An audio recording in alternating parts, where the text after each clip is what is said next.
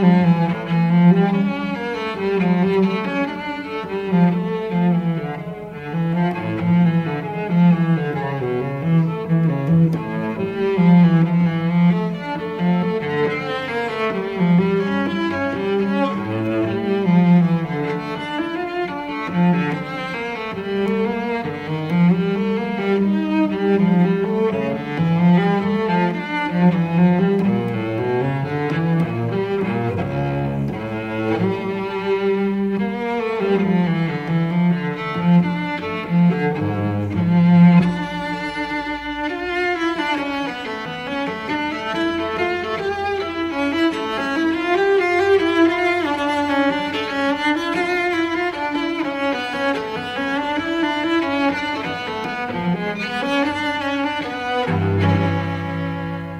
Le dimanche, j'ai eu de la peine à me réveiller, et il a fallu que Marie m'appelle et me secoue.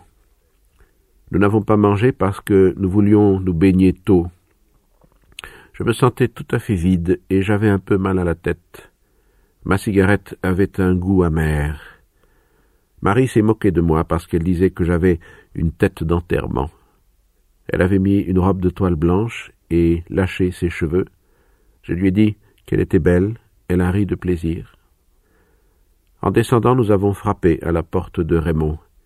Il nous a répondu qu'il descendait. Dans la rue, à cause de ma fatigue et aussi parce que nous n'avions pas ouvert les persiennes, le jour, déjà tout plein de soleil, m'a frappé comme une gifle. Marie sautait de joie et n'arrêtait pas de dire qu'il faisait beau. Je me suis senti mieux et je me suis aperçu que j'avais faim. Je l'ai dit à Marie, qui m'a montré son sac en toile cirée, où elle avait mis nos deux maillots et une serviette. Je n'avais plus qu'à attendre et nous avons entendu Raymond fermer sa porte. Il avait un pantalon bleu et une chemise blanche à manches courtes. Mais il avait mis un canotier, ce qui a fait rire Marie, et ses avant-bras étaient très blancs sous les poils noirs. J'en étais un peu dégoûté. Il sifflait en descendant, et il avait l'air très content. Il m'a dit Salut vieux et il a appelé Marie mademoiselle.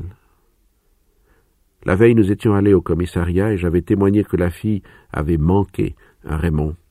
Il en a été quitte pour un avertissement. On n'a pas contrôlé mon affirmation.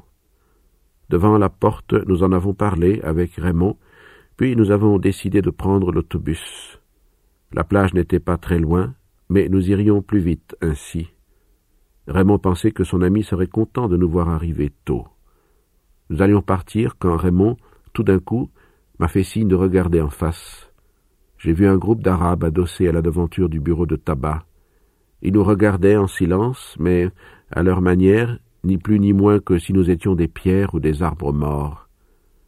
Raymond m'a dit que le deuxième, à partir de la gauche, était son type, et il a eu l'air préoccupé.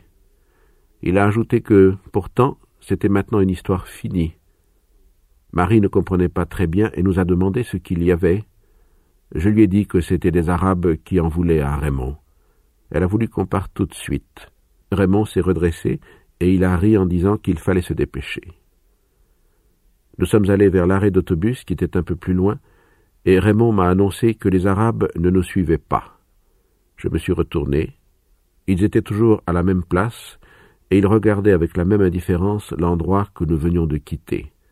Nous avons pris l'autobus. Raymond, qui paraissait tout à fait soulagé, n'arrêtait pas de faire des plaisanteries pour Marie. J'ai senti qu'elle lui plaisait, mais elle ne lui répondait presque pas. De temps en temps, elle le regardait en riant.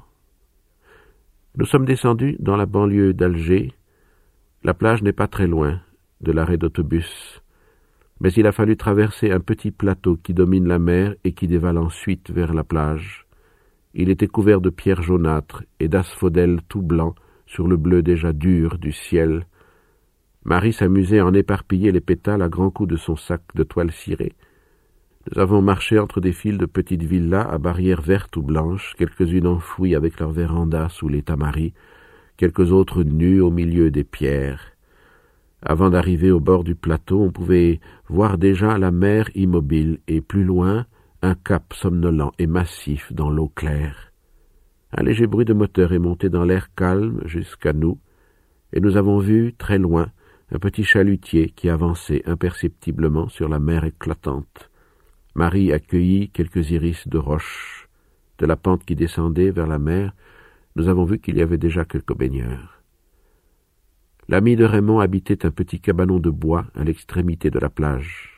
La maison était adossée à des rochers et les pilotis qui la soutenaient sur le devant baignaient déjà dans l'eau. Raymond nous a présentés. Son ami s'appelait Masson. C'était un grand type, massif de taille et d'épaule, avec une petite femme ronde et gentille à l'accent parisien. Il nous a dit tout de suite de nous mettre à l'aise et qu'il y avait une friture de poisson qu'il avait pêchée le matin même. Je lui ai dit combien je trouvais sa maison jolie. Il m'a appris qu'il venait y passer le samedi, le dimanche et tous ses jours de congé. Avec ma femme, on s'entend bien, a-t-il ajouté. Justement, sa femme riait avec Marie. Pour la première fois peut-être, j'ai pensé vraiment que j'allais me marier. Masson voulait se baigner, mais sa femme et Raymond ne voulaient pas venir. Nous sommes descendus tous les trois, et Marie s'est immédiatement jetée dans l'eau.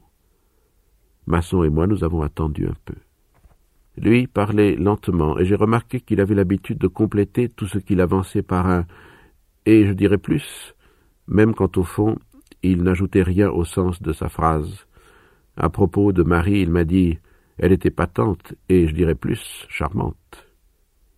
Puis je n'ai plus fait attention à ce tic parce que j'étais occupé à éprouver que le soleil me faisait du bien. Le sable commençait à chauffer sous les pieds.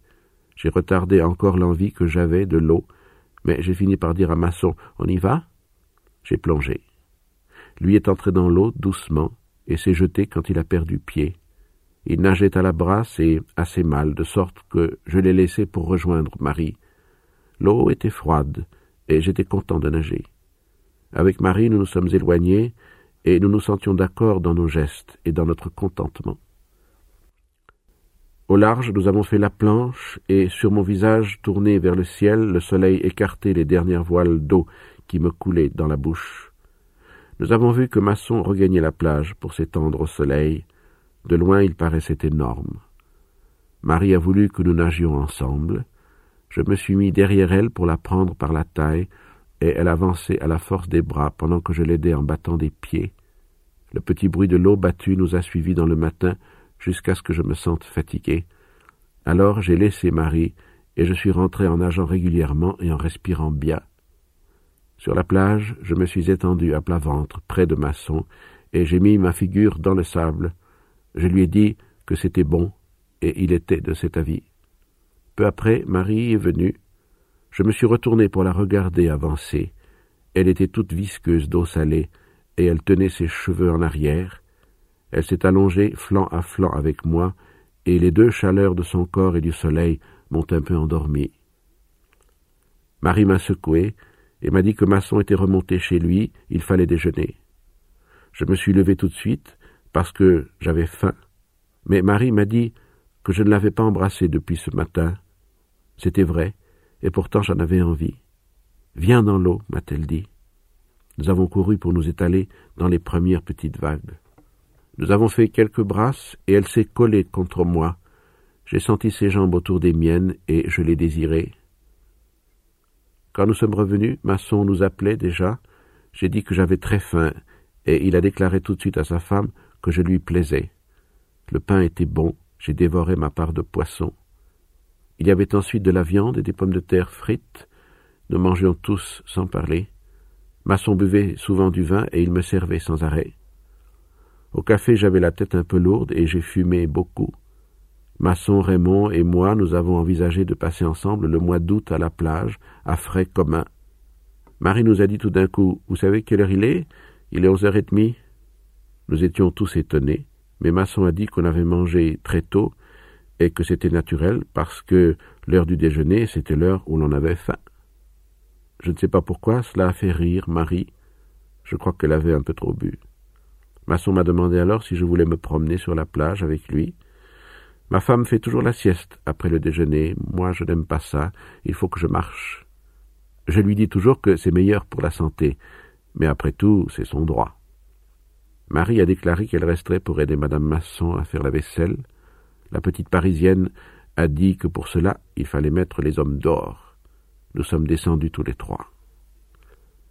Le soleil tombait presque d'aplomb sur le sable, et son éclat sur la mer était insoutenable. Il n'y avait plus personne sur la plage. Dans les cabanons qui bordaient le plateau et qui surplombaient la mer, on entendait des bruits d'assiettes et de couverts. On respirait à peine dans la chaleur de pierre qui montait du sol. Pour commencer, Raymond et Masson parlaient de choses et de gens que je ne connaissais pas. J'ai compris qu'il y avait longtemps qu'ils se connaissaient et qu'ils avaient même vécu ensemble à un moment. Nous nous sommes dirigés vers l'eau et nous avons longé la mer. Quelquefois, une petite vague plus longue que l'autre venait mouiller nos souliers de toile. Je ne pensais à rien parce que j'étais à moitié endormi par ce soleil sur ma tête nue. À ce moment, Raymond a dit à Masson quelque chose que j'ai mal entendu, mais j'ai aperçu en même temps, tout au bout de la plage et très loin de nous, deux Arabes en bleu de chauffe qui venaient dans notre direction. J'ai regardé Raymond et il m'a dit C'est lui. Nous avons continué à marcher.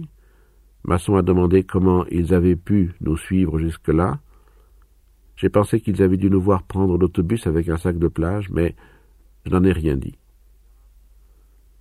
Les Arabes avançaient lentement, et ils étaient déjà beaucoup plus rapprochés. Nous n'avons pas changé notre allure, mais Raymond a dit S'il y a de la bagarre, toi, maçon, tu prendras le deuxième. Moi, je me charge de mon type.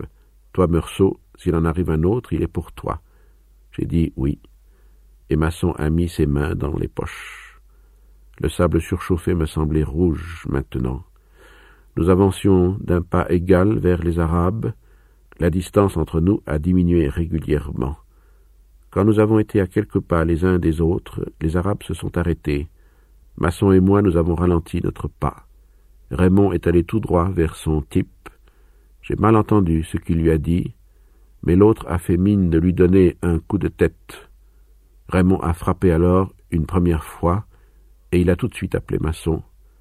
Masson est allé à celui qu'on lui avait désigné, et il a frappé deux fois, avec tout son poids.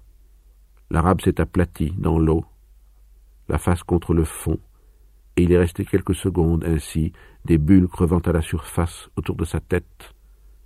Pendant ce temps, Raymond aussi a frappé, et l'autre avait la figure en sang. Raymond s'est retourné vers moi et il a dit Tu vas voir ce qu'il va prendre. Je lui ai crié Attention, il a un couteau mais déjà Raymond avait le bras ouvert et la bouche tailladée. Masson a fait un bond en avant, mais l'autre arabe s'était relevé et il s'est placé derrière celui qui était armé. Nous n'avons pas osé bouger. Ils ont reculé lentement, sans cesser de nous regarder et de nous tenir en respect avec le couteau. Quand ils ont vu qu'ils avaient assez de champ, ils se sont enfuis très vite, pendant que nous restions cloués sous le soleil et que Raymond tenait serré son bras dégoûtant de sang. Masson a dit immédiatement qu'il y avait un docteur qui passait ses dimanches sur le plateau. Raymond a voulu y aller tout de suite, mais chaque fois qu'il parlait, le sang de sa blessure faisait des bulles dans sa bouche. Nous l'avons soutenu et nous sommes revenus au cabanon aussi vite que possible. Là, Raymond a dit que ses blessures étaient superficielles et qu'il pouvait aller chez le docteur.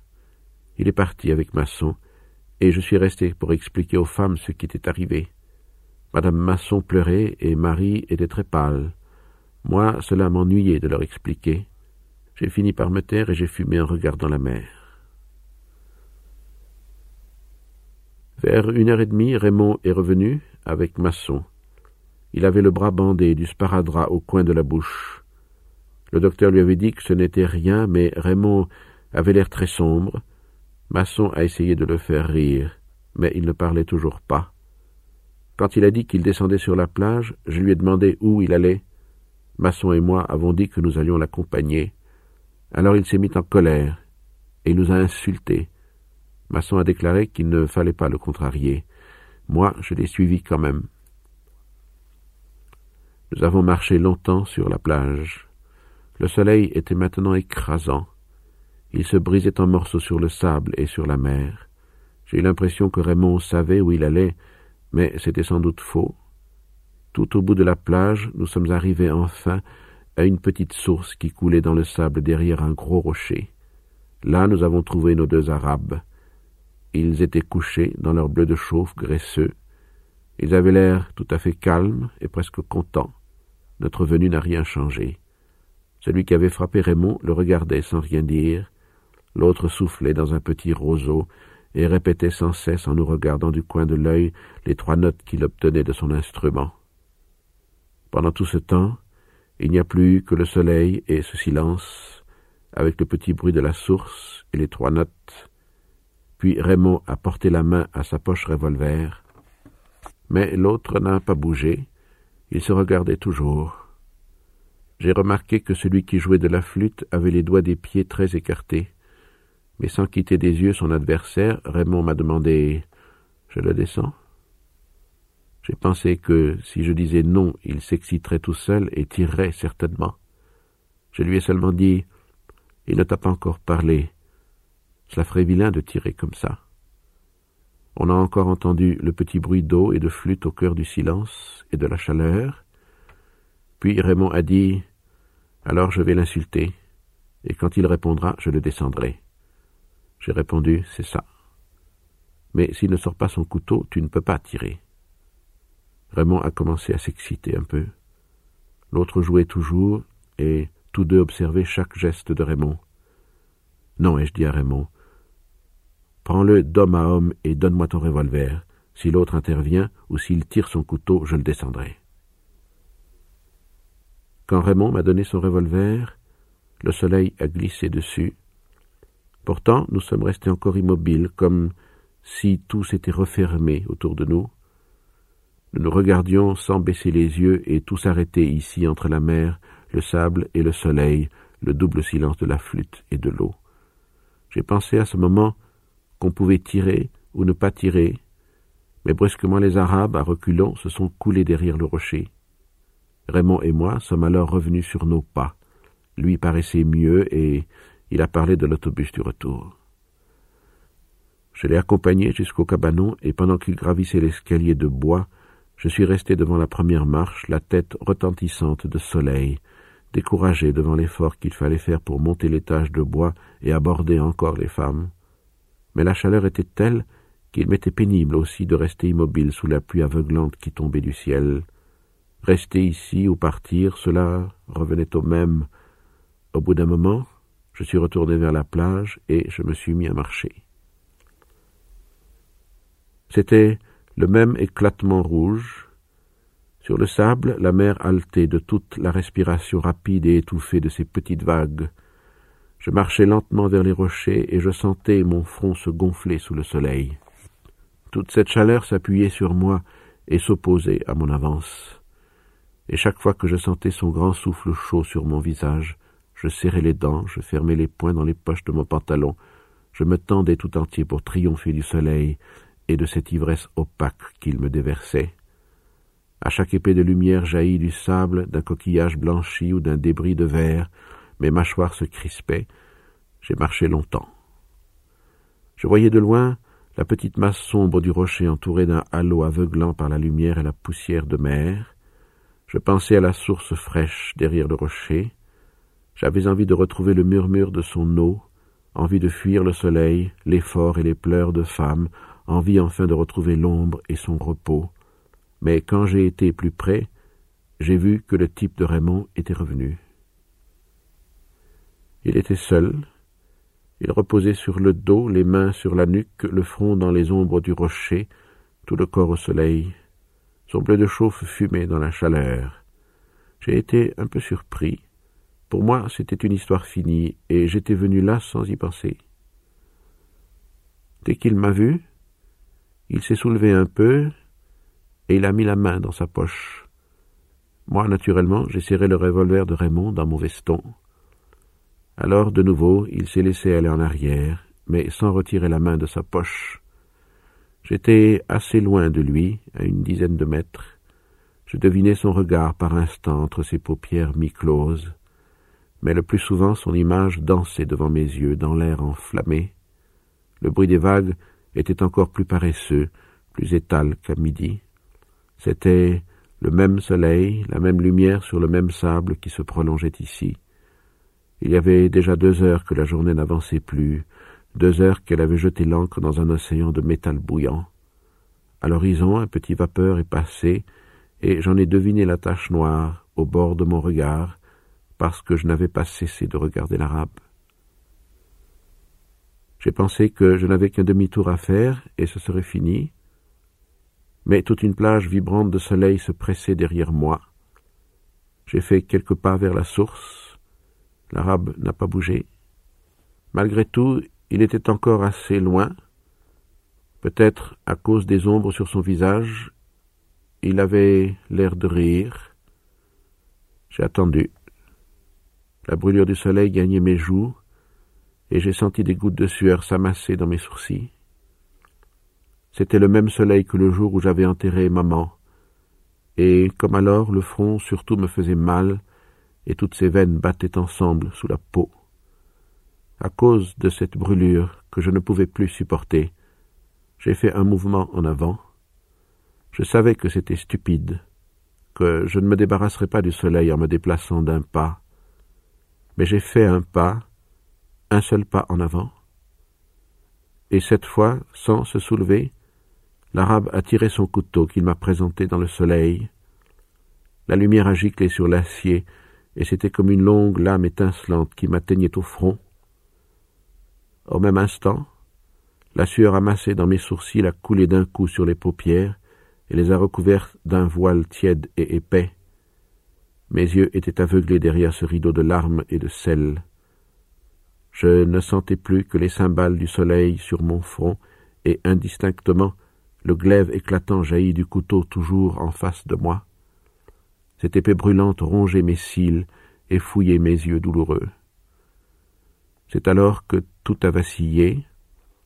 La mer a charrié un souffle épais et ardent. Il m'a semblé que le ciel s'ouvrait sur toute son étendue pour laisser pleuvoir du feu. Tout mon être s'est tendu, et j'ai crispé ma main sur le revolver. La gâchette a cédé, j'ai touché le ventre poli de la crosse, et c'est là, dans le bruit à la fois sec et assourdissant, que tout a commencé. J'ai secoué la sueur et le soleil, j'ai compris que j'avais détruit l'équilibre du jour, le silence exceptionnel d'une plage où j'avais été heureux. Alors j'ai tiré, encore quatre fois sur un corps inerte où les balles s'enfonçaient sans qu'il y parût, et c'était comme quatre coups brefs que je frappais sur la porte du malheur.